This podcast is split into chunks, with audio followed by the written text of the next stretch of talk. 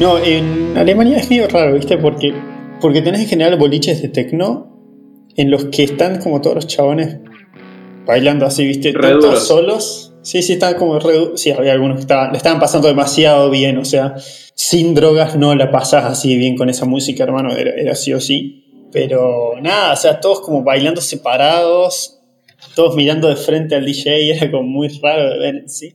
Y después el resto como que son... O sea, si no tenés eso, tenés boliches latinos. Eh, lo cual era como... O sea, tenés dos, dos tipos, de, el de tecno y el latino. Sí, A ver, eh, a- alguien que esté más avesado en lo que es la noche, eh, seguramente dirá que, que hay más en general, ¿no? Pero es como mucho va por ese lado. Pero es lo mismo que acá, boludo. También tenés tecno y tenés cachengue, la- los dos tipos de boliche. ¿no? es la misma voz en todos lados, la puta madre. En ningún lado zafamos, culeo. Bienvenidos, bienvenidas y bienvenidas al episodio 15 de Flojo de Papeles.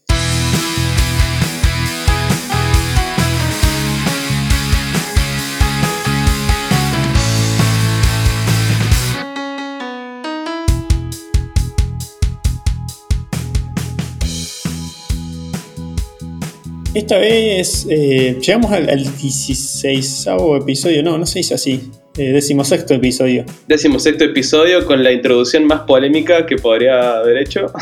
Sí, la verdad no, no- no es polémica, pero bueno, sobre eso es lo que vamos a hablar. Estamos, eh, capítulo número 16, hoy es mi día de aislamiento número 11 o 12, más o menos por ahí. Ya, ya casi termina mi aislamiento de 14 días, muy bien, sin fiebre, sin tos, sin nada extraño, así que fui hasta, hasta el epicentro del coronavirus en Argentina y volví sano y salvo. Sí, está bien, pero ahora tiene ganas de. eh, publica cosas a favor de Trump y ese tipo de cosas, no sé. el calentamiento global es un invento de los chinos. Boludo, ayer justamente. Bueno, hola, soy Fede, para el que no sabe. Estaba viendo un video acerca de las elecciones de Estados Unidos y, y- y está muy heavy la cosa. O sea, están sacando chispas mal. Y, no solo eso, que si- sino que no se sabe bien qué va a suceder, gane quien gane, digamos. Sí, eh, más allá de que se viene preocupando hace mucho porque Trump ganó las elecciones apelando ya, no a, no a hacer eufemismos eh, como diciendo, che, los, los inmigrantes nos quitan nuestros trabajos, sino directamente apelando a, a la base más reaccionaria y más de extrema derecha, diciendo cosas como los mexicanos son violadores, de una. ¿De O sea, una? ni siquiera... Claro, sí, sí, eso lo dijo Ah, la en una, mierda. conferencia de pre- en una conferencia de prensa. Entonces, ya, ya el tema es que agarra y apela a, a la extrema derecha, porque total, los que, está- los que son republicanos y están medio en el medio y no son tan fachos, ¿a quién van a votar? ¿A quién iban a votar? ¿A Clinton? No, entonces apelas directamente a, a tu base más, más fascista y el resto a, van a seguir. Eh, vale, los demócratas apuntan también a esto, a- al anti-Trump también, ¿no? O sea, juegan un poco con eso. Es que, hermano, tan difícil es ser anti-Trump, creo que es lo más fácil del mundo.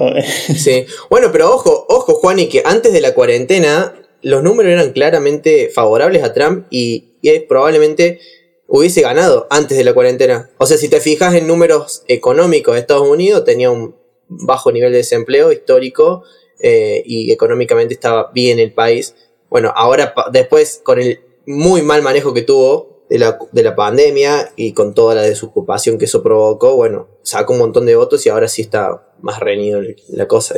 Pero sí es cierto, o sea, toda esa economía estuvo basada en, en una industria más bien extractivista, basada en, en petróleo y, y carbón. Claro, eso te quería decir, o sea, crecimiento económico, pero a costa de qué. No, olvídate, y si incluso el chabón no cree en el cambio climático y, y, y se, y se fue del Acuerdo de París, digamos, y es uno de los principales emisores de, dióxido de, de- de carbono, entonces como que... Sí, por eso probablemente los oyentes estén pensando en este momento, ¿qué mierda me importan las elecciones de Estados Unidos? Eh, yo vivo en Argentina o a donde sea que estén viviendo. eh, pero el tema es que es algo que sí, o sea, ¿qué es lo que decía hacer el país más, uno de los países más poderosos del mundo y uno de los más contaminantes del mundo? Eh, sí es algo medio importante. Eso justamente lo habías comentado la, la vez pasada en las elecciones pasadas, Juan, y me acuerdo, estábamos cursando el UTN todavía, que dijiste, ¿cómo puede? No sé si era... Stephen Hopkins creo que dijo cómo van a votar a Trump siendo que él piensa que el, calentamiento global es invento de los chinos. No importa quién lo dijo, pero dijo... Pero yo dije eso, ojo. Vos, vos di- no, a ver, vos citaste a esta persona diciendo eh, cómo van a votar a alguien que cree que el calentamiento global es invento de los chinos. Quieras o no quieras, eh, nos afecta. Como también nos va a afectar una decisión que tome el gobierno chino, digamos. Claro. Es como decir, ¿qué te importa cuánto, cuánto está el dólar si vos ganas en peso? eh? Es como decir, tipo, ¿qué me importa que suba la nafta si total yo ando en bici? Es como ese mismo tipo de razonamiento que tenés 15 años, digamos, para no, no, estar tan limitado. La verdad es que fue una, una medida muy rara, boludo. No, no sé de dónde salió eso, me parece que no le va a ganar votantes para ningún lado. Y eso que yo, si bien no voté a este gobierno, no voté al otro tampoco, porque no voté el año pasado. Está medio lejos para votar. De hecho, no podía incluso ni siquiera haber votado en, en Alemania porque hay que registrarse con mucha antelación. Tuve como 15 segundos para darme cuenta de que estabas hablando de pronto de la política de Argentina. Ah, sí, perdón. Yo hago eso. Si bien, digamos, se puede decir que sí simpatizo un poco más con las políticas en general que tiene este gobierno que las que tenía la gestión anterior. Pero esto fue como, what the fuck, man. Fue como, el tema del dólar. Sí, sí, sí. En esa me parece que, que, que despistaron mal, boludo. Descarrilaron mal. Tipo, 65% de impuestos a bienes y servicios comprados en el extranjero. Me, me está jodiendo. O sea, es, es durísimo. Sobre todo es durísimo pensar que por lo, hubo una especie de feriado virtual. No sé si fue el viernes pasado cuando salió la regulación y no sé si sigue vigente porque hoy es, estamos grabando lunes y no, no chequeé las noticias. Pero a pesar de que le aumentaron el impuesto y a pesar de que te redujeron el.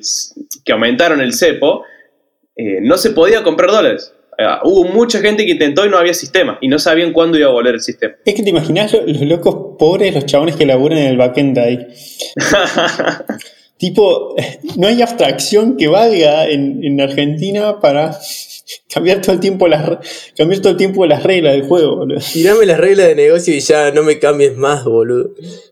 Sí, qué feo. Es como cuando un cliente viene y te dice, lo voy a querer así después. No, ¿sabes qué?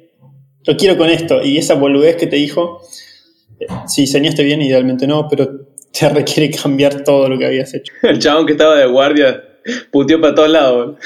Me imagino un banco que no llegue a implementar eso y, y, y le dicen a los programadores, vamos, vamos, che, que, que, que, tenemos que eso, estamos perdiendo plata porque estamos vendiendo sin el impuesto. Así, bueno, para que termine la sprint en tres semanas y hablamos.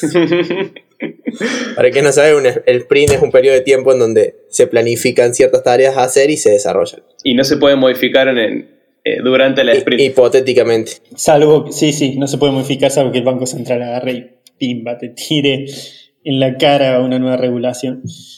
Es mucho, lo que pasa es que no saben qué hacer, boludo. Es. Eh... Yo te digo qué hacer: dejarse de pelotudear y sacar de una reputísima vez el impuesto a la riqueza. No puede ser hace seis meses que lo vienen pateando, hermano. Entonces, en vez de pegarle a la clase media, pueden pegarle un poquito a, los que, a las 12.000 personas más ricas de, del país. Pero no, boludean y boludean y boludean. ¿No salió todavía ese impuesto?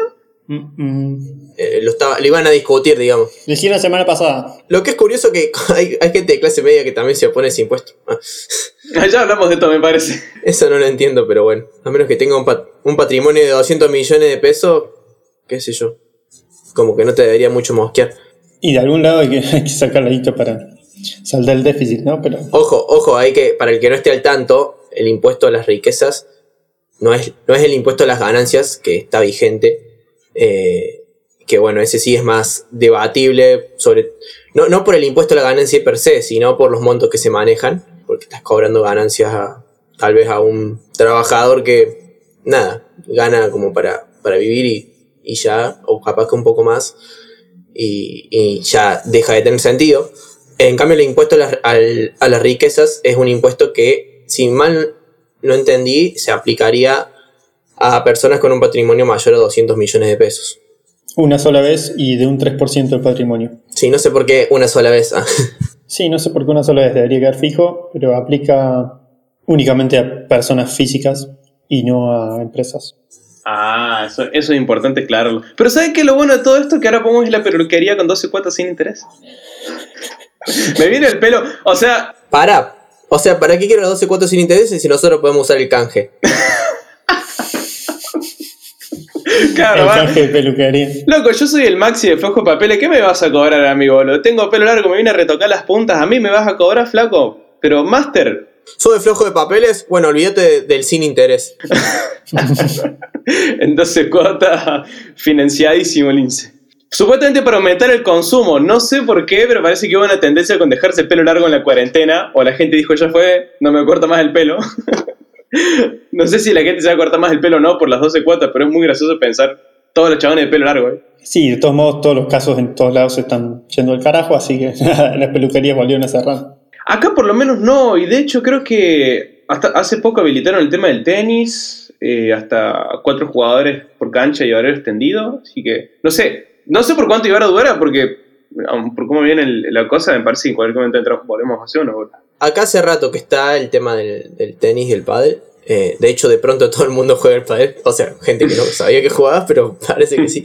Eh, y le está yendo muy bien en las canchas, por, por suerte, digamos.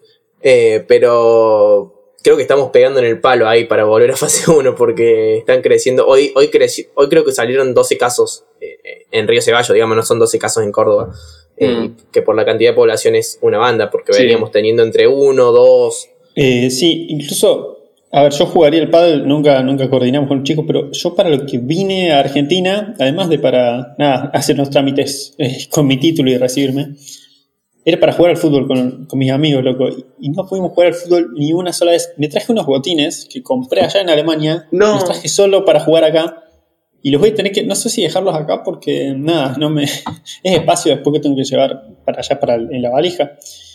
Eh, así que si alguien calza 41 y me quiere comprar unos botines nuevos, prácticamente sin uso, los usé una o dos veces nada más. ¿Y allá en Alemania no puedes jugar? Sí, No, son pero, ta- pero también por ahí es negocio comprarme unos nuevos allá.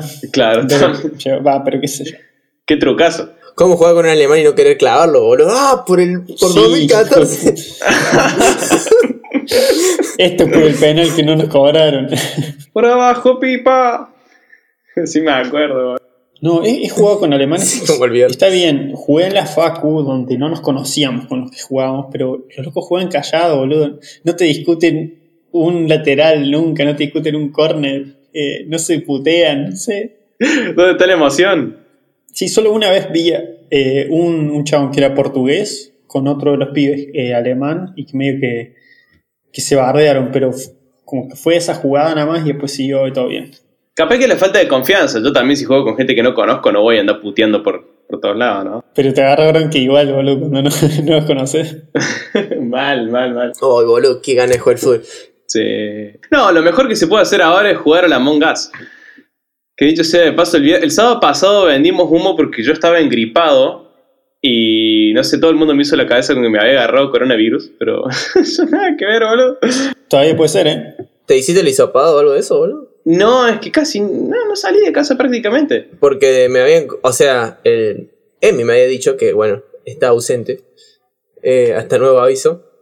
El padre es médico y le había comentado que no hay mucha gripe dando vuelta. O sea, que casi todo lo que anda dando vuelta es COVID. Mira. Entonces, está bueno, está bueno que, digamos, si tenés la posibilidad de hacerte el. Porque también, bueno, puedes ser asintomático o tener síntomas muy leves. Sí, bueno, pero también si de un día para el otro. Claro, yo a mí, me- a mí me agarró el sábado, me agarró muy fiero y tomé cuero plus y ahora ya estoy bastante mejor, ya estamos al lunes, ponele. Pero eh, no tuve ni fiebre, ni dolor de garganta, ni dolor de panza, ni falta de... O sea, los típicos síntomas de COVID no los tuve, digamos. Lo único que fue moco y decaimiento en general, ¿viste? A nivel enérgico. Algunos deseos de quemar barbijo en el obelisco, no tuviste nada. No, no, tuve deseo, de, deseo de, de, de quemar gente. Ah. no, porque volviendo al tema de la Among Us, yo me acuerdo cuando lo arranqué a jugar, que jugué por primera vez, cuando surgió todo hace quizás unas dos o tres semanas, ponele. Lo jugamos, era la primera que jugamos con mis amigos y nos recagamos de risa, pero nos bardeamos, viste, que, sí, que fuiste vos, hijo de puta, la, la, la. Lo volví a jugar, no sé, la semana, la semana pasada, el jueves de la semana pasada, lo volví a jugar y nada, eran todos re pro. Che, no, no, acá no se puede hablar, que no, no, no, no puedes decir eso, no puedes contar esto, no. Digo, bueno, boludo, pará, ¿y en qué momento pasamos a ser profesionales locos? Pero yo quiero jugar para cagarme risa, la puta madre, estamos como, no sé, peor que el LOL ya, boludo. No, esto no es chiste, boludo. Yo, si se tardan mucho en, en hacer tareas, los recabo puteando. boludo, pero me bardearon por no saber jugar. O sea, no, me dice, o sea, fuiste vos, Maxi. Digo, no, no fui yo. Me dice, ¿por qué? No sé, boludo. Defendete. Me dice, no sé defenderme, boludo. Déjame en paz. Y ahí cuando tenés que empezar a inventar tareas, boludo, tenés que tener en, mente dos o tres tareas que hay en el escenario. Entonces decís, no, no, porque estuve eh, uniendo cables y ya está. Soy inimputable. En, en, en, cinco minutos estás ganando la partida. claro. Igual volviendo al tema de... Yo también el otro día me dolía un poco la cabeza y dije, bueno, voy a ir al médico.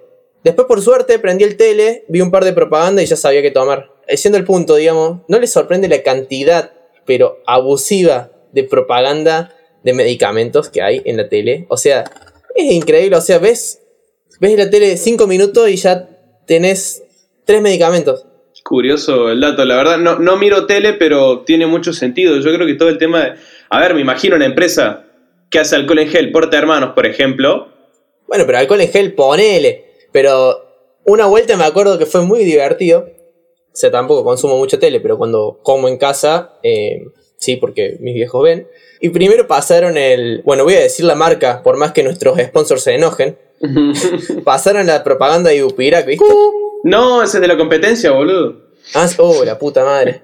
Bueno, Adermicina, ah, tirado todos.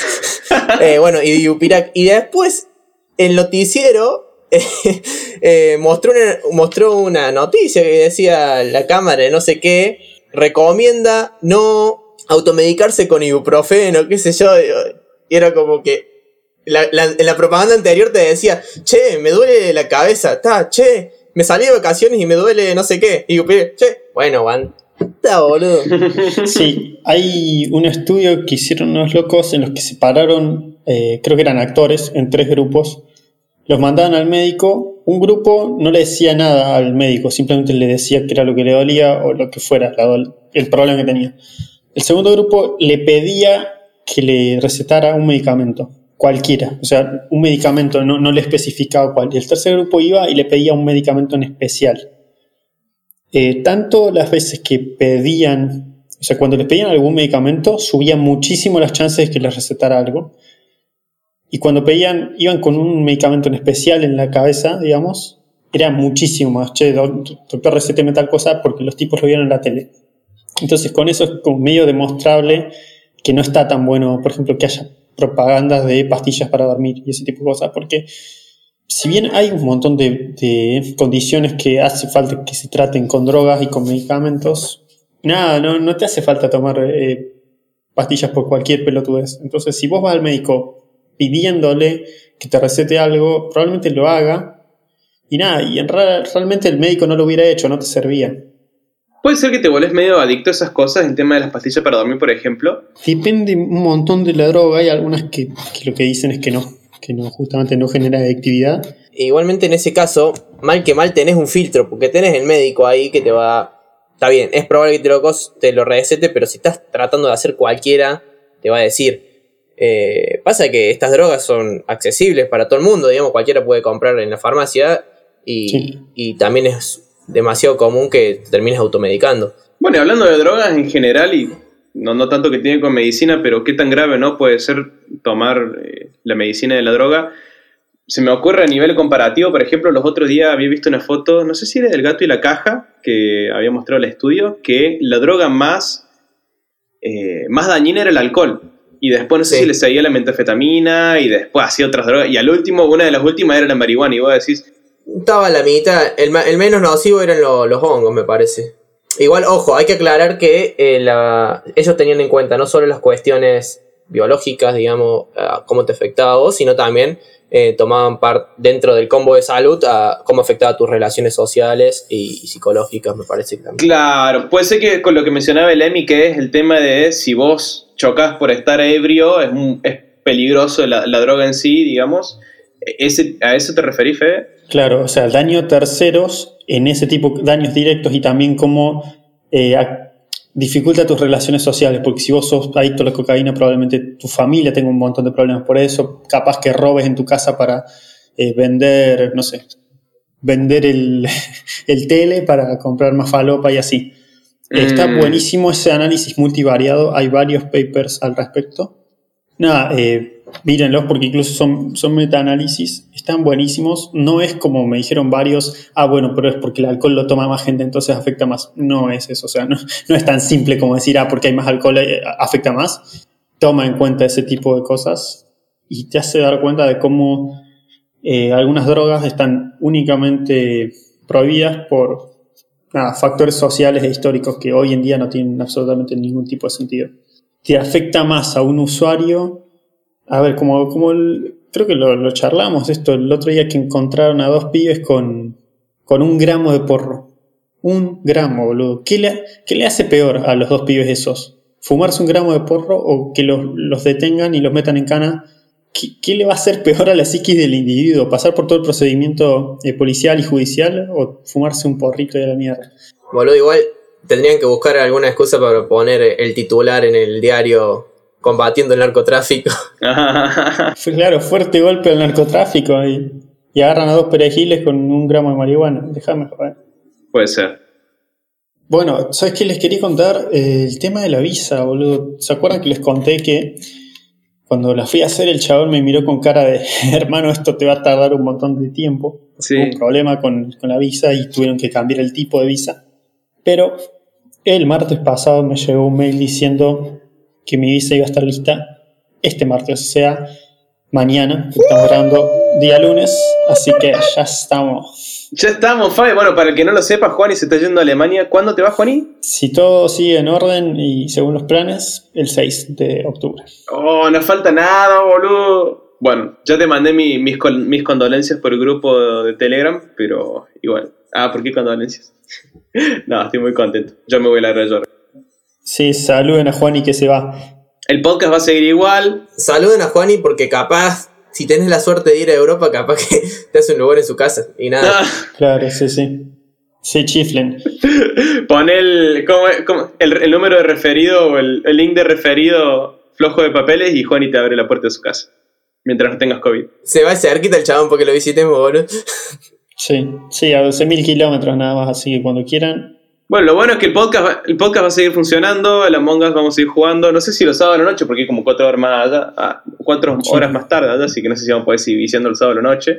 Sí, me acordé de una anécdota que me pasó en Alemania justamente con esto de, de las horas de diferencia, porque Alemania en general está en, en UTC más uno, o sea, de, del mediano de Greenwich, una hora. Entonces, más las tres horas que hay para este lado, si se quiere, para la izquierda, tenés cuatro horas. Pero durante el verano se agrega una hora más.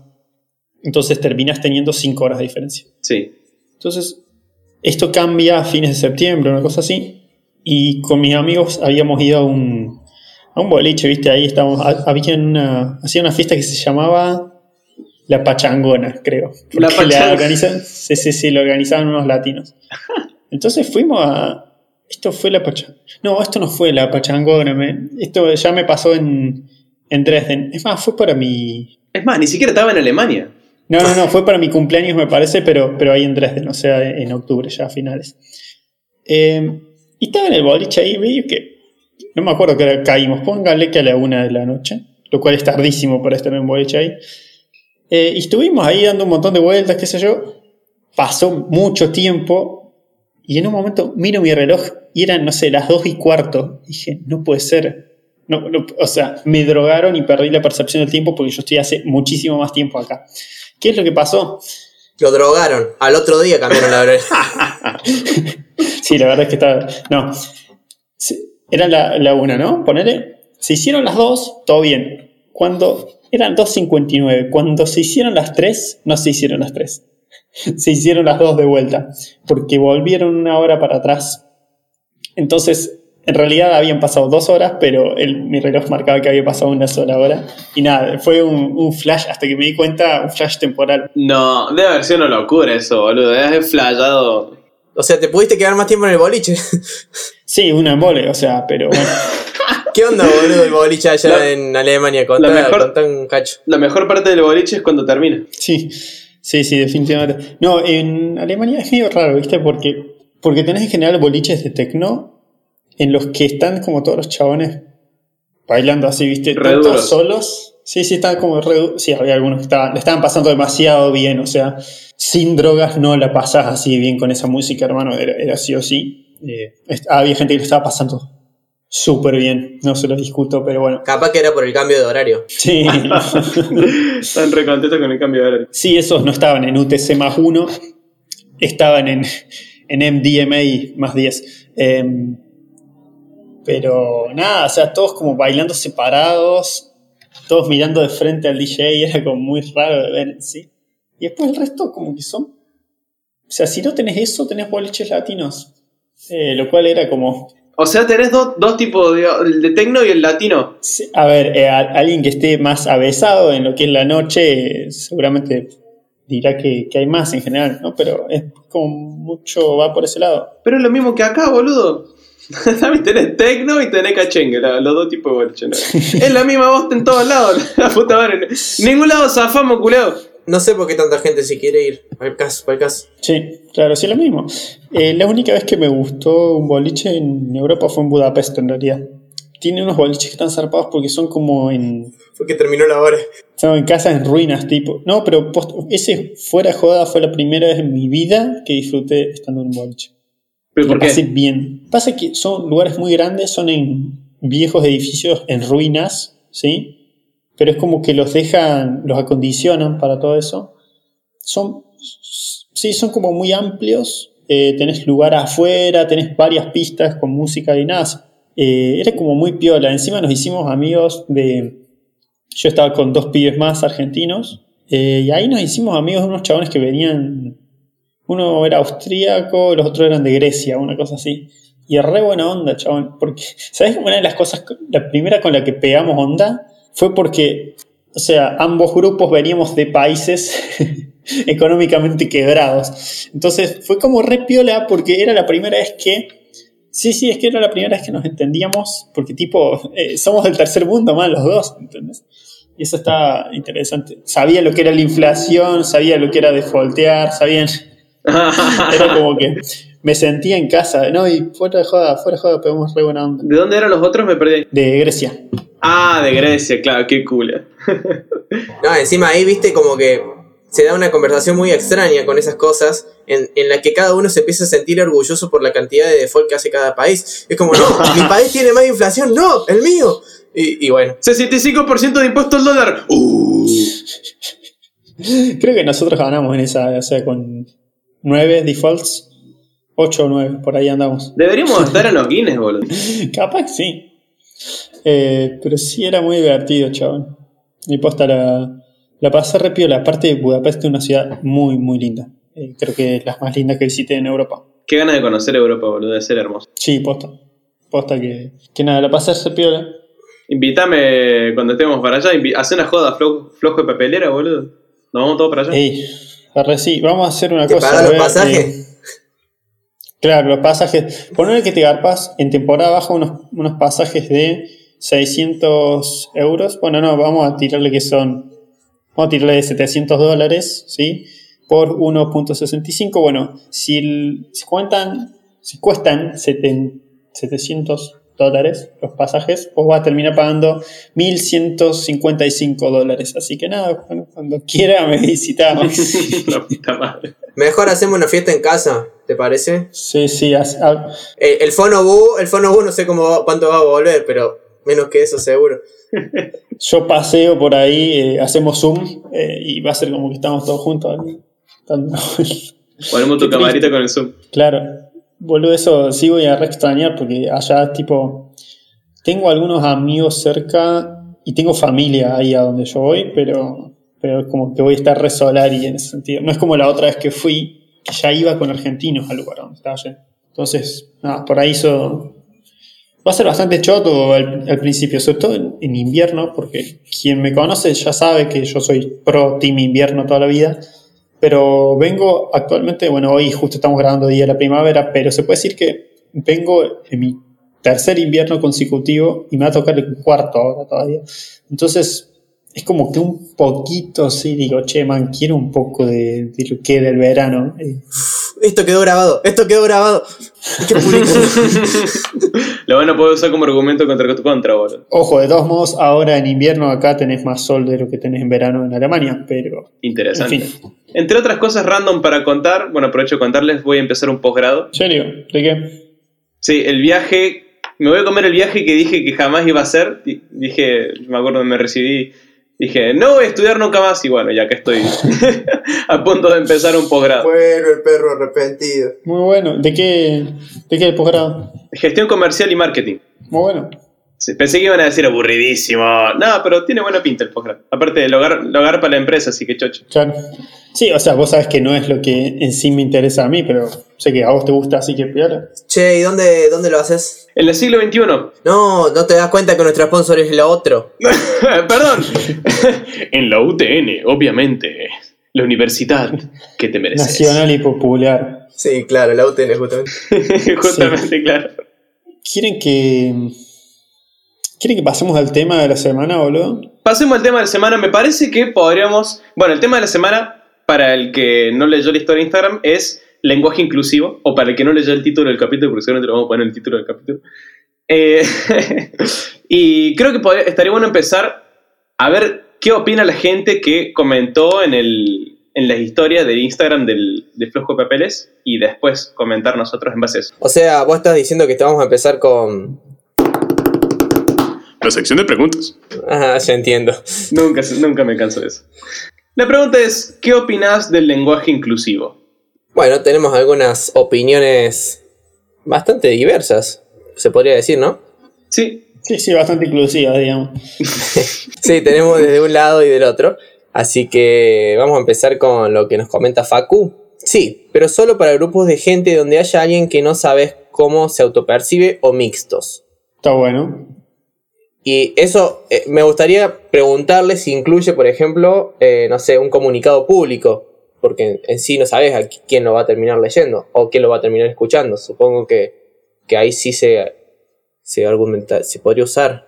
Una práctica que está muy buena es directamente si estás, te vas a dirigir a un grupo. eh, por ejemplo, en el, libro este Tabú de Andrés Resnick, que se los recomiendo mucho, lo leí hace poquito. El chabón empieza diciendo que, como en otros libros del gato y la caja, no usa lenguaje inclusivo porque es como por ahí una señal tribal muy fuerte y hay gente que no le gusta. Pero que en general en sus clases, lo primero que hace es pregunta, che, ¿tienen problema que usen lenguaje inclusivo? Y se fija cuántos levantan la mano y en base a eso, mayoría simple y, y listo. Eso se puede hacer, qué sé yo.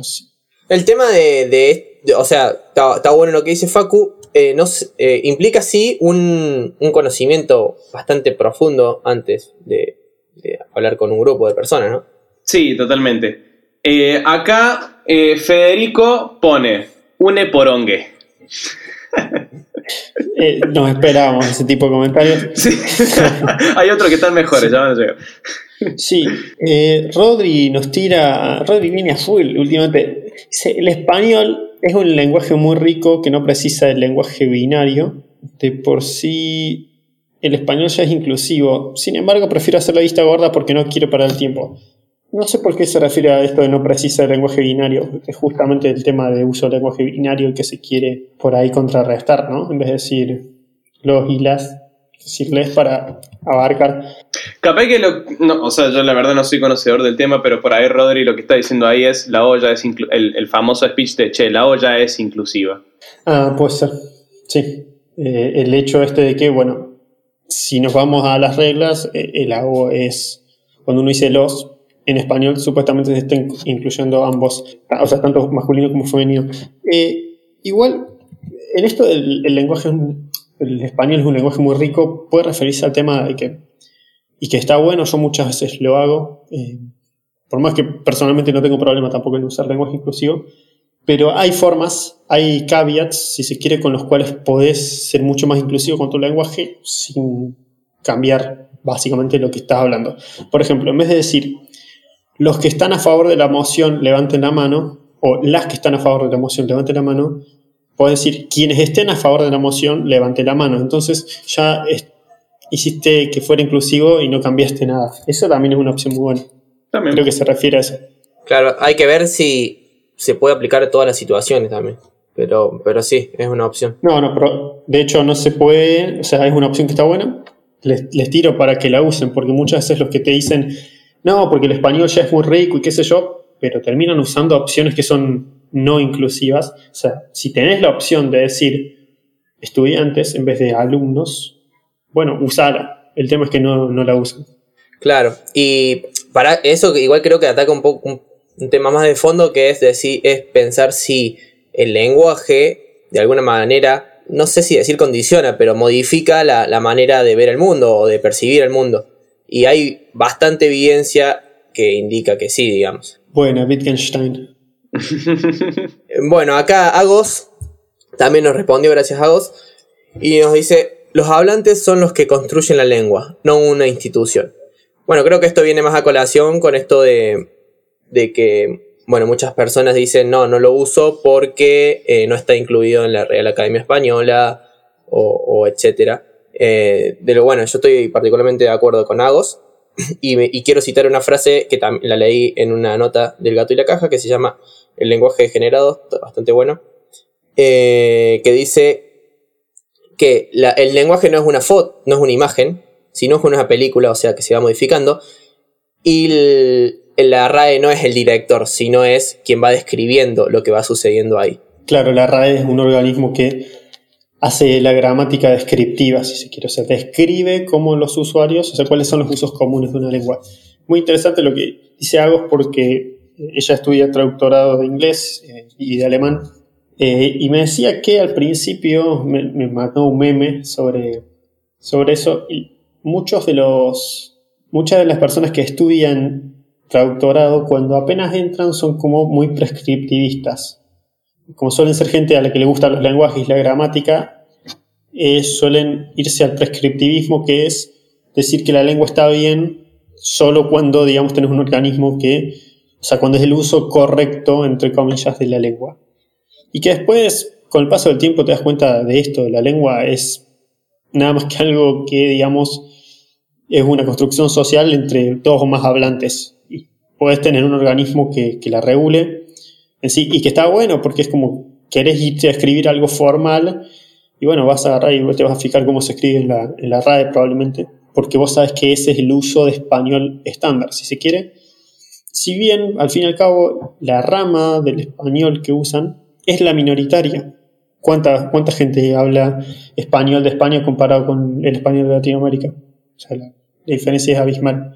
Y incluso si lo pensé históricamente también, o sea, comparar el español de hoy con el de hace cinco siglos, va a entender bastante poco. Sí, entonces también lo que podían decir eh, los primeros que leyeron el Quijote era que ese español era una degeneración del latín vulgar y los que hablaban latín vulgar, no sé, te pueden decir que es una degeneración del latín y así sucesivamente hasta que por absurdo lleguemos a, nada, a los hombres de las cavernas, por decirlo burdamente. Sí, o sea, creo que es clave entender esto de que está en movimiento y, y va modificándose todo el tiempo. Eh, y creo que hay una palabra que había escuchado una vuelta el ejemplo, creo que Bondi no está en la RAE, y bueno, nadie tampoco se ofende por usar la palabra Bondi.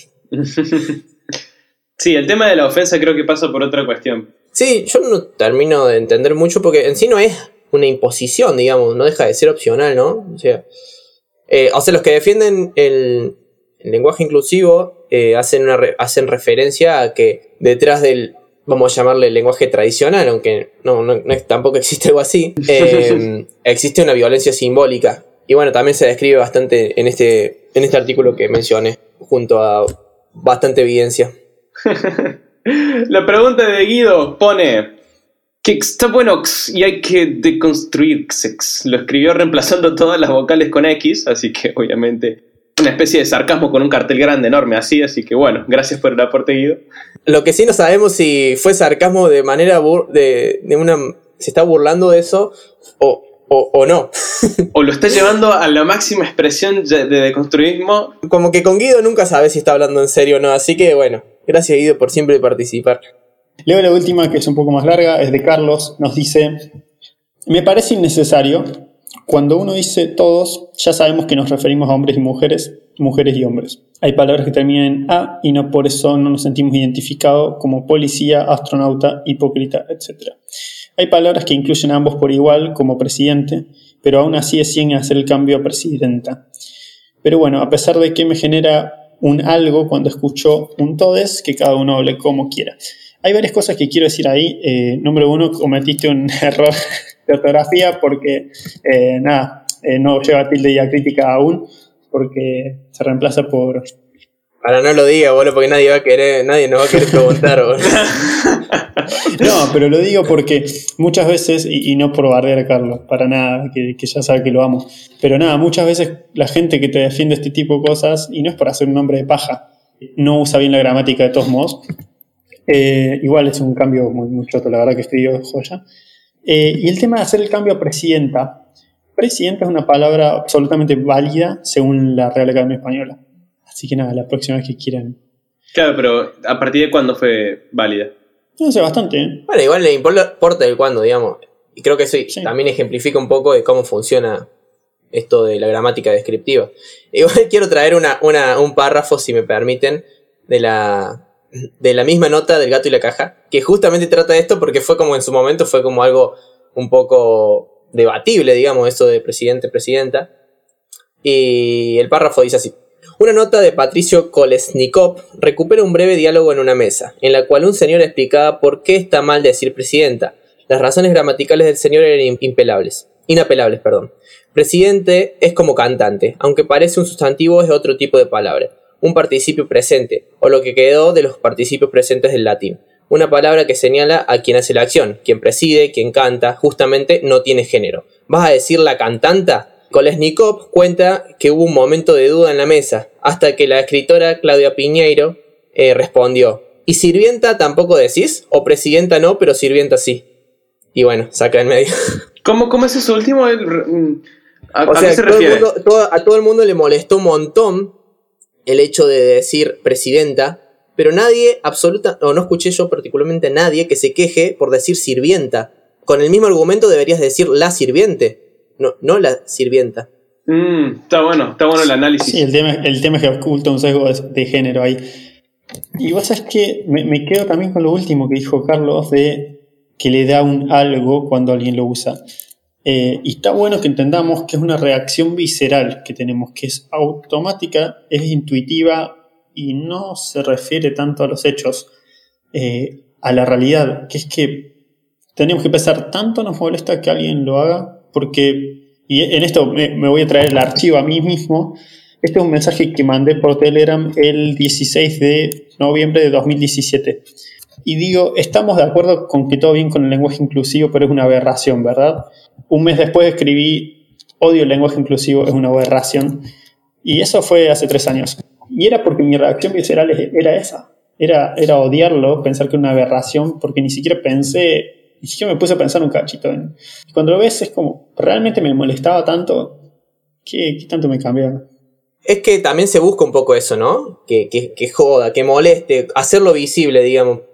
Esta nota arranca, y perdón por remitirme tanto a la nota, No, está buenísimo que traigas material. arranca diciendo, eh, con una frase de David Foster Wallace que dice, van dos peces eh, jóvenes nadando juntos y sucede que se encuentran con un pez más viejo que viene en sentido contrario. El pez viejo los saluda con la cabeza y dice, buenos días chicos, ¿cómo está el agua? Los dos peces jóvenes nadan un poco más y entonces uno mira al otro y dice, ¿qué demonios es el agua? Y bueno, después un poco explica en la nota que un montón de veces naturalizamos cosas porque simplemente nacemos en una eh, así y nunca nos pusimos a pensar. Y no necesariamente esas cosas están bien o están mal, digamos. Entonces, un poco la intención detrás, una de las tantas intenciones detrás del lenguaje inclusivo, también es visibilizar esa violencia simbólica que argumenta que tiene el lenguaje, entre comillas, tradicional. Yo, yo iba a preguntar ahora como total, total ignorante, ¿no es cierto? Sí, estamos para aprender acá. Exactamente, y está buenísimo que, que, que- que se arme el debate porque yo apoyo el movimiento feminista, pero no creo que todo lo que se haga en el movimiento es correcto. O no, no, no, no apoyo Sin lugar a dudas. Sí, se entiende. Y no, no necesariamente tiene que ser así. Incluso es sano, digamos, no simplemente aceptarlo porque lo hace un movimiento, sino. Sí, antes de que sigas, lo, quiero aclarar eso. Eh, siempre hay que tener mucho cuidado cuando de golpe empezamos a pensar que, el movimiento que apoyamos, que la ideología que apoyamos es inmune a la crítica cuando empezamos a pensar eso, ya hay algún problema y tenemos que tener mucho cuidado con lo que hacemos. Y justamente está, está buenísimo. Obvio, el feminismo, como, como cualquier otro movimiento, tiene que estar abierto a las críticas. Sí, incluso se ven mucho en partidos políticos, o por lo menos lo veo yo, como, como de pronto una decisión que toma un partido político, los que lo siguen va a estar todo bien, los que no lo siguen va a estar todo mal, y de pronto si esa misma decisión la toma cuatro años después, cuatro años antes, no importa el partido ni nada de eso, cómo los roles se cambian. Exactamente, exactamente. Es como que por ahí si querés ser feminista, pero no usas lenguaje inclusivo, quizás del mismo partido te discriminan, por ejemplo. Entonces hay como todo un, tema ahí y volviendo al tema, yo apoyo el movimiento, pero hay cosas que no, no estoy de acuerdo y una de esas es, no es estar de acuerdo o no estar de acuerdo, sino que mi pregunta es, ¿para qué, se, ¿para qué sirve el lenguaje inclusivo? ¿Qué se busca lograr con él? Desde la, digamos, entre comillas, postura de una persona que no lo utiliza con regularidad, que es como nuevo en el tema y me interesa saber por qué surgió, quizás para entenderlo más.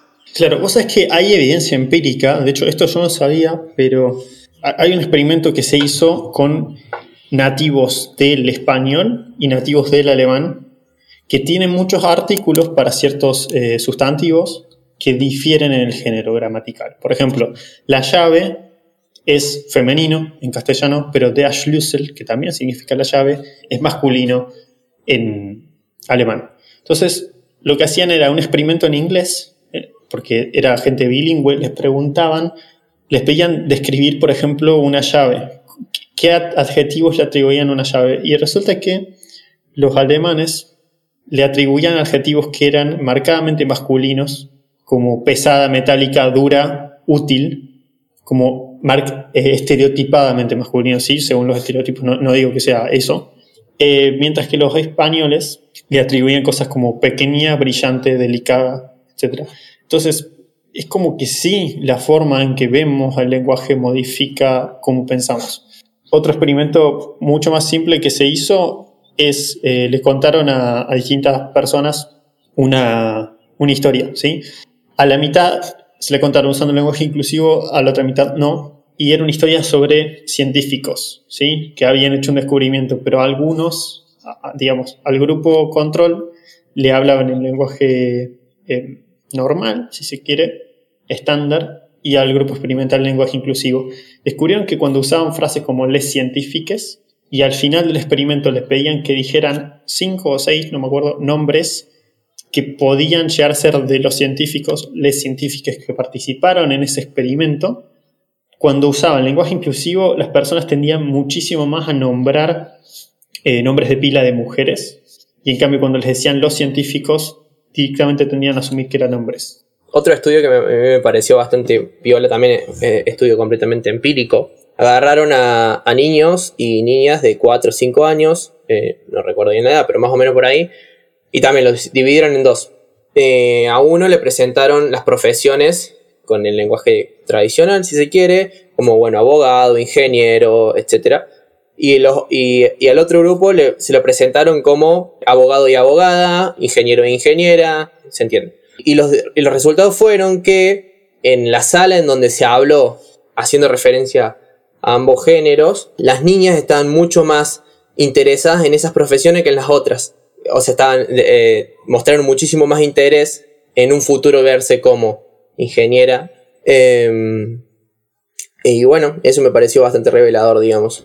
Como, digamos, digamos, pensamos, y esto también es algo que hace referencia un poco a la violencia simbólica que hablábamos antes, con, como que en categorías de pensamientos y de, y de chicos como ya encasillamos determinadas profesiones a determinados estereotipos, también nos condiciona, digamos.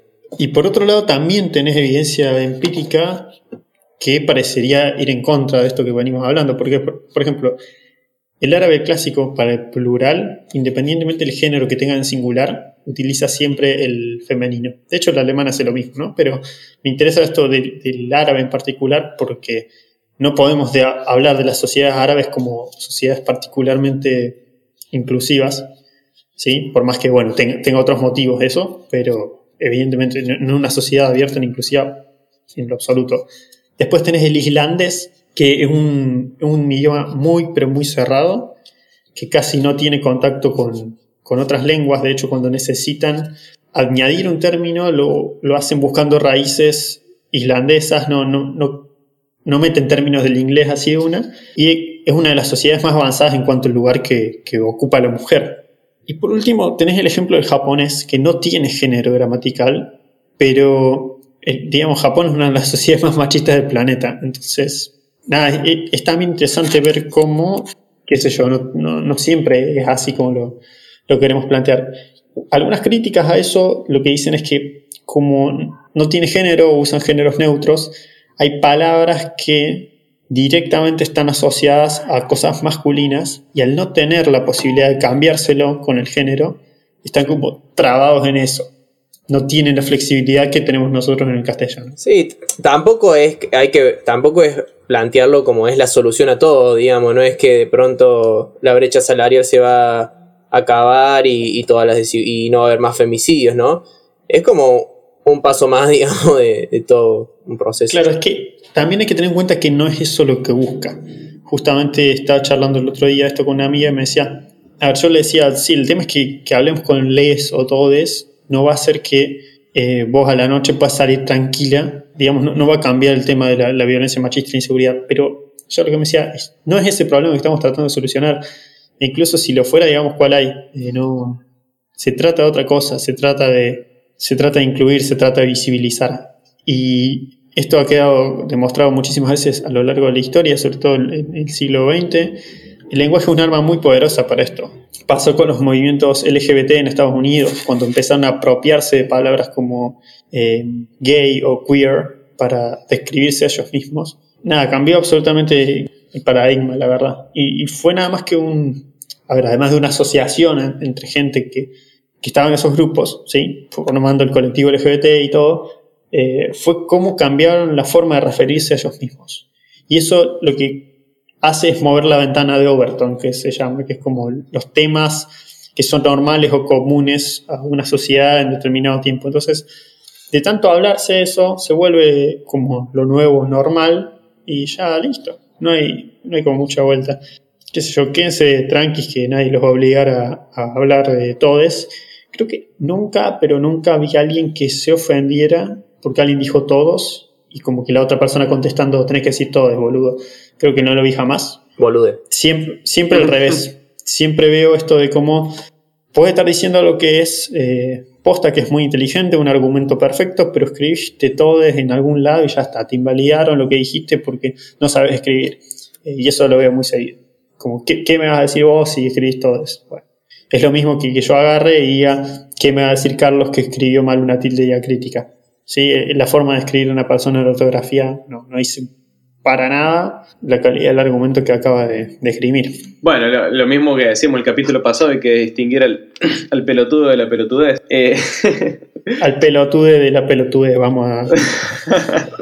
en sí es como que veo que hay varios experimentos y hay varios tópicos que se tocaron, pero ¿qué es lo que está tratando? Un poco lo mencionaste vos, Juani, con el tema de inclusión y otro poco lo mencionaste vos también, Fede, con el tema de eh, la, la ofensa gráfica, creo que lo mencionaste. Sim- violencia simbólica. violencia simbólica.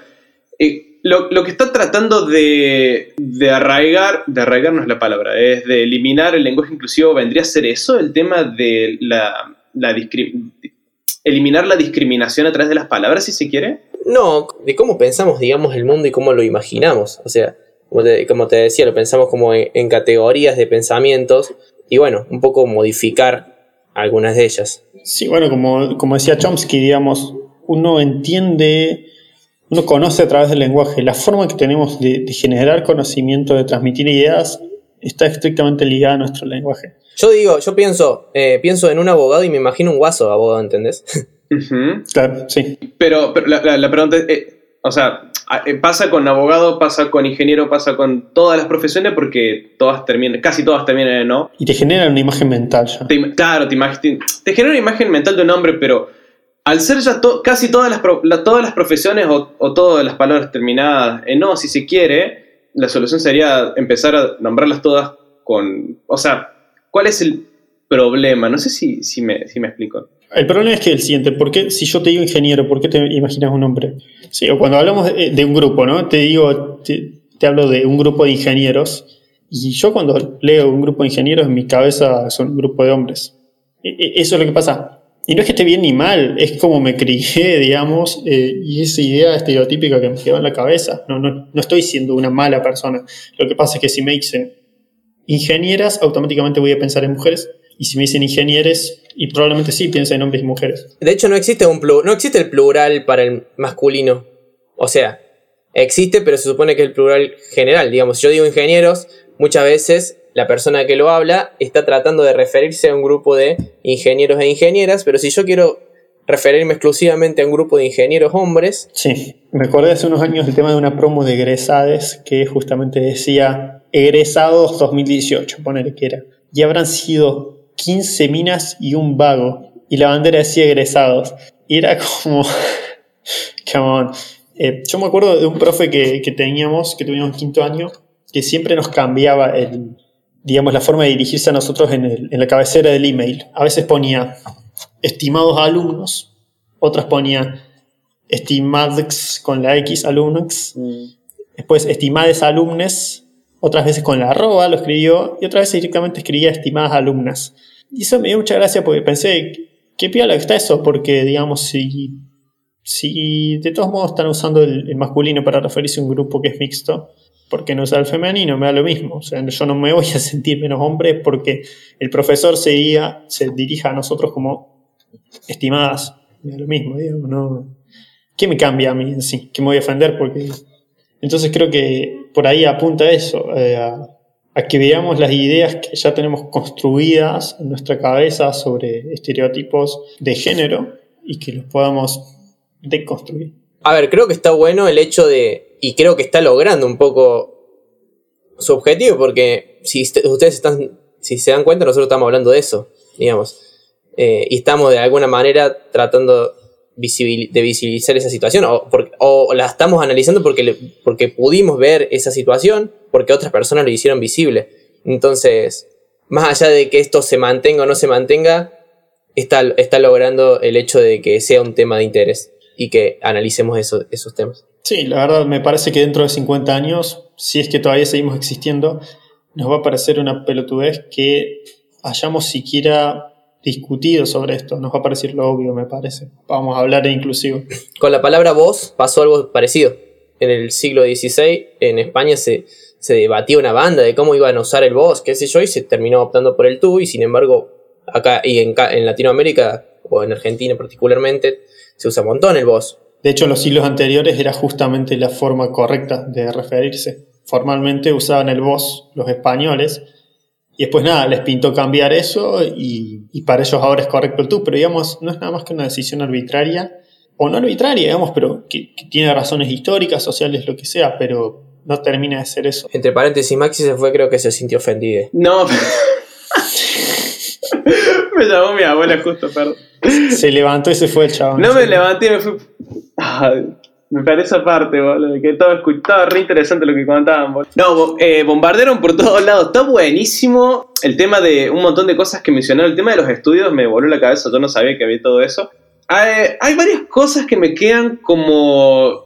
Estoy más como en el rol de entrevistador en, esta, ¿no es cierto? De- de- después estoy como tratando de, de ver cómo voy a decir lo que quiero decir. Estoy, est- estoy viendo que hubo estudios como que favorecí, que eh, demostraban que el lenguaje inclusivo favorecía el tema de la inclusión.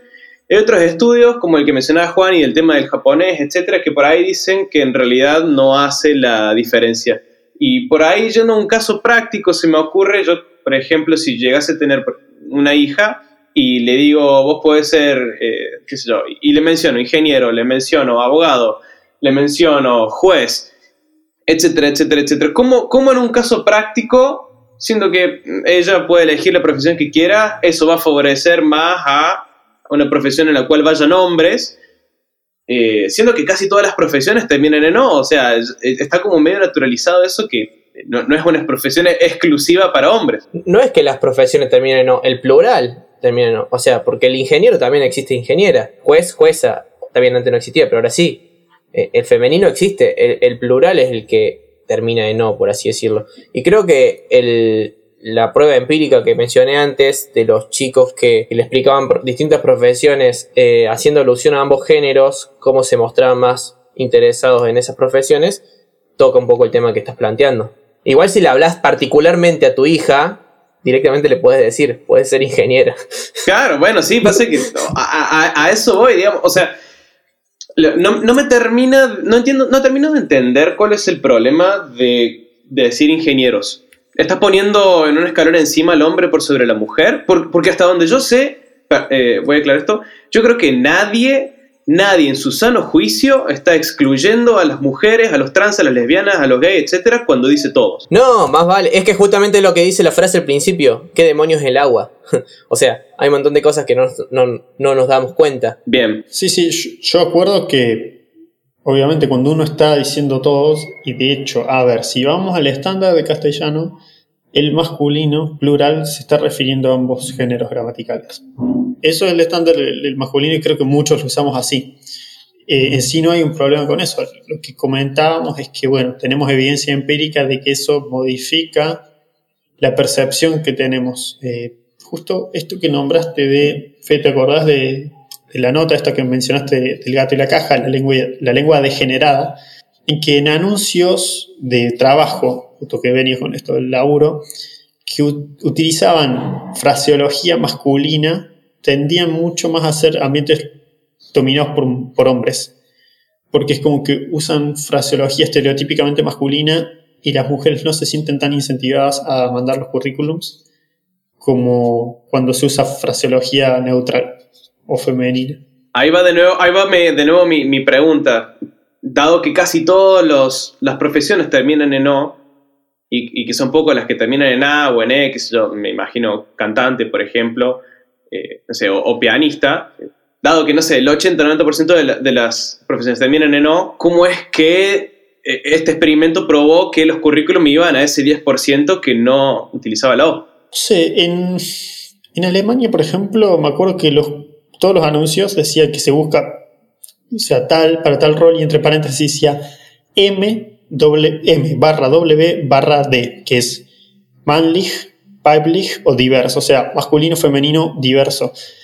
Entonces, es como que incluyen eso. En, nuestro caso, en castellano, pues, podría decir se busca ingeniero o ingeniera, o ingeniera, por ejemplo, ingeniero, para tal puesto. O, sea, perdón, la pregunta es, yo soy hombre o soy mujer y veo el mismo artículo en el diario y estoy sin trabajo y puedo aplicar para el puesto, hay, utilizando la OA, hay más chance que el hombre mande currículum que la mujer. No, lo que eh, no, el estudio era usando adjetivos que se le atribuyen a un estereotipo de hombre, a un estereotipo masculino y adjetivos que se le atribuyen a un estereotipo femenino. No, no el, no en particularmente el eh, usando la O la. O sea, estoy tratando de llevarlo a un caso práctico para para que un Neandertal como yo lo entienda, que es como nuevo en el aspecto, por eso son las preguntas. Claro, sí, eh, acá decía, encontraron que los avisos utilizaban una fraseología masculina, incluyendo palabras asociadas con estereotipos masculinos, tales como líder, competitivo y dominante, en mayor medida cuando referían a ocupaciones tradicionalmente dominadas por hombres antes que en áreas dominadas por mujeres.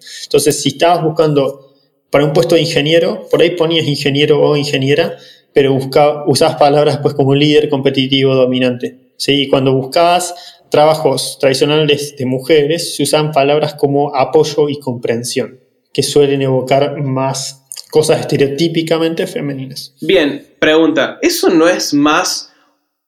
¿Eso es un problema del uso del lenguaje en sí o es un problema de que las empresas no creen que, que las empresas estén discriminando en los cargos por género?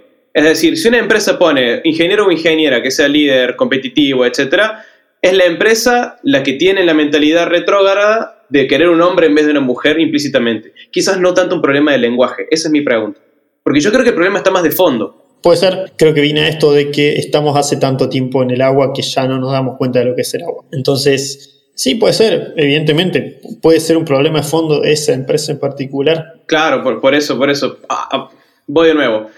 El lenguaje inclusivo ¿Va a, lo como decía Fede, ¿va a hacer que se reduzcan los secuestros de las mujeres? No. ¿Va a hacer que se reduzca la brecha salarial? No. ¿Va a hacer disminuir los femicidios?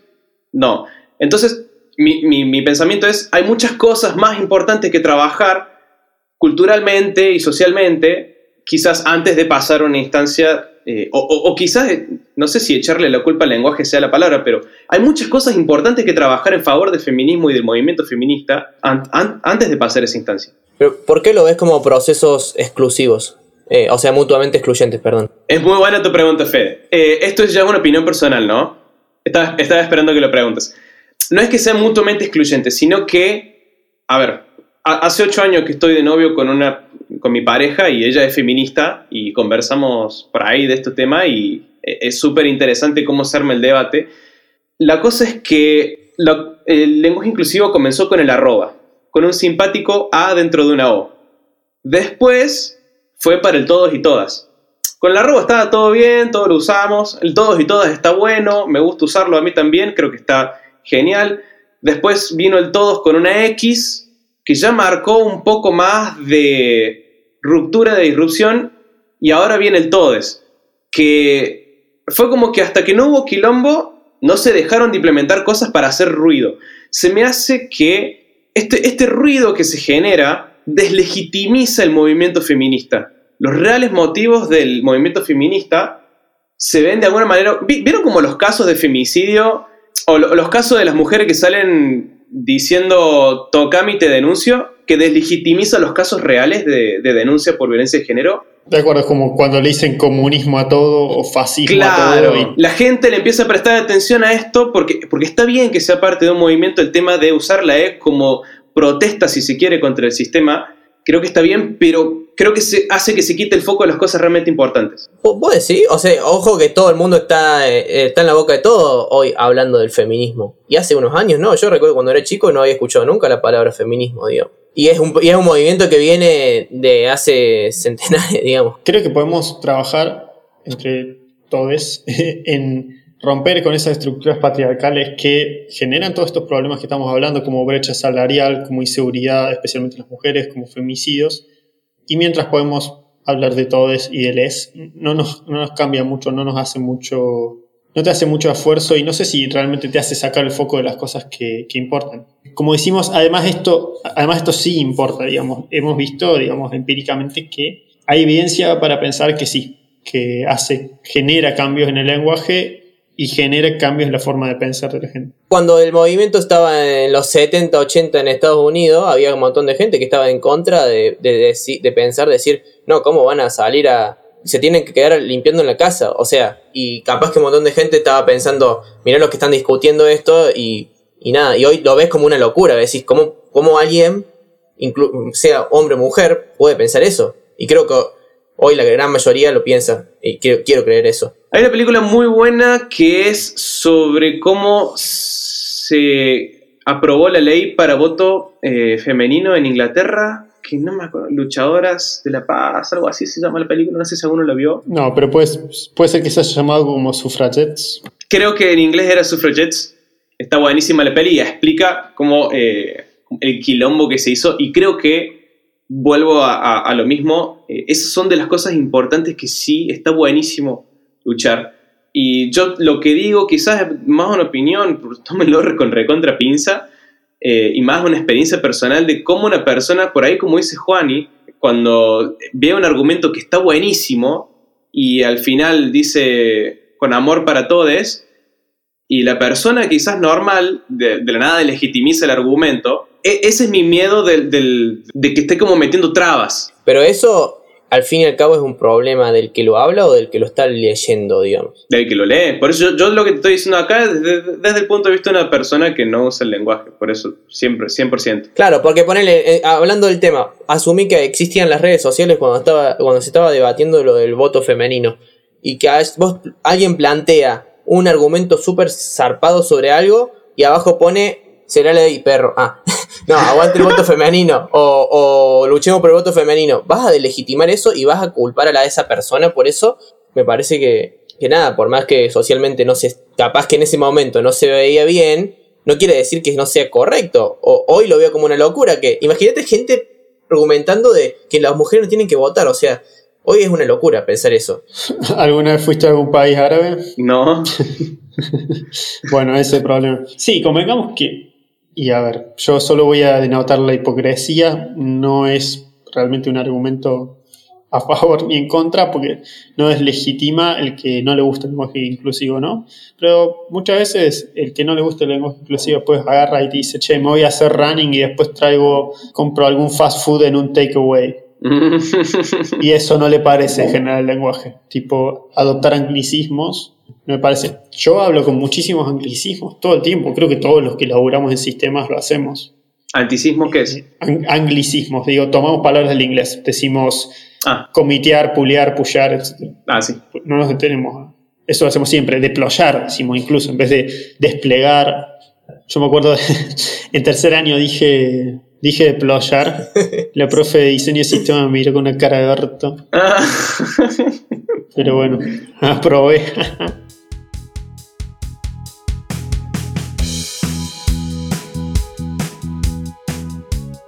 Como conclusión, no hay conclusión. Eh, Nuevamente. me parece que estuvo muy bueno, muy interesante el tema. Y nada, espero que a ustedes les haya gustado y, y déjennos nuestra opi- su opinión, si es que no la dejaron antes en, en nuestras redes sociales. Y si estamos de acuerdo, la vamos a repetir. Ah, Bueno, nada, y quiero eso, que por ahí, recuerden que a la lengua la hacemos entre todos. Piensen realmente por ahí qué es lo que les molesta del lenguaje inclusivo. Piensen si es realmente una respuesta intuitiva, una cosa visceral que les sale, o si realmente pusieron todo en la balanza y dijeron, no, che, no está bueno por este tipo de cosas. Yo no lo uso demasiado. Eh, no, no, no es que abogo específicamente por el lenguaje inclusivo, pero nada, me parece un buen detector de intolerantes a veces. Eh, así que en ese sentido está bueno. Eh, no digo que todas las personas que, no les gusta lenguaje inclusivo sean intolerantes, pero bueno. Creo que es un buen. Predice con bastante precisión. Pero nada, en fin, recuerden que nadie tampoco, si ustedes no usan lenguaje inclusivo, nadie, nadie los va a venir a putear por eso. Eh, bueno, eh, bueno, también ya que estamos con el tema, eh, creo que todas estas cuestiones eh, que van surgiendo son una buena oportunidad también de, pensar y, de darse cuenta de un montón de cosas. No sé, he escuchado también el argumento de que ya no existe más desigualdad, que eso ya, ya, pasó, digamos, que ya se superaron, ya las mujeres votan y, y un montón de cosas. Y, y nada, hay números muy claros de que eso no sucede así, digamos, y en distintos ámbitos, ¿no? No, no, no solo en los más obvios, por así decirlo. Creo que está bueno, una muy buena oportunidad para, para planteárselo y, bueno, sacar tus propias conclusiones. Eso me hace acordar que una vuelta fui con una amiga a tomar un café en un bar en Dresden y decía que los jueves las mujeres tenían creo que un 20 o un 30% de descuento justamente para equiparar la brecha salarial entre hombre y mujer, ¿sí? Eh, y lo publiqué en, con el bot de Mildly Interesting, que si tienen Telegram es un canal que es, creo que lo saca de Reddit. Eh, bueno, y lo que hace el bot es publicártelo en Reddit y después lo votan. Y alguien contestó, o sea, lo negaron, porque me parecía interesante que, que el bar hiciera eso. Me denegaron la petición y me pusieron, eso es mentira, las mujeres no ganan menos que los hombres. Yo estaba como, ¿en qué país vivís, pelotudo? ¿En Islandia? ¿Sabes que vivías en Islandia? La verdad es que no entiendo. El... El otro día ve- eh, veía un documental y, y si bien se, se viene mejorando respecto a ese tema, hoy cuando un hombre en, la- en una profesión, la misma profesión, gana un dólar, una mujer está ganando 80 centavos de dólar. Y pasa incluso en los países más desarrollados, o sea, países que ustedes digan, esto no puede estar pasando en, no sé, pa- pónganle país desarrollado que quieran, pasa. Exactamente. Eh, más, eh, yo voy a contar más allá de que estén a favor o, o no, no lo quieran usar, el lenguaje inclusivo. Primero que no, no molesten al que usa, así como también si ustedes lo usan, no molesten al que no lo usa, porque es decisión de cada uno. Bueno, nosotros ofendemos a los que nos, nos ofenden. Ah, no, ¿cómo era? y recuerden que la brecha salarial, salarial es un hecho y es real. Los femicidios son reales, eh, los secuestros de mujeres son reales y de eso no hay ninguna duda. Y ¿Cómo sabes que es real? Puede ser una simulación. En- en- y, y bajo qué, bajo qué universos es real, eh, ¿no? No, term- no terminaba más el capítulo. no, va- tema para otro podcast. Bueno, cuestión. Creo que está bueno hacerse consciente de, de- de este tipo de cosas. de entender que, que hay, hay desigualdad eh, en un montón de ámbitos. Y, y nada. tratar de ser más consciente de uno mismo. No querés hablar con E, pues hay otras estrategias también. Eh, tampoco, tampoco es que tengo la palabra final de decir, che, hay que, hay que hablar así o no. Cada uno toma la decisión que quiera, ¿no? No, no, no es nuestra intención venir a, a imponer ningún tipo de ideas.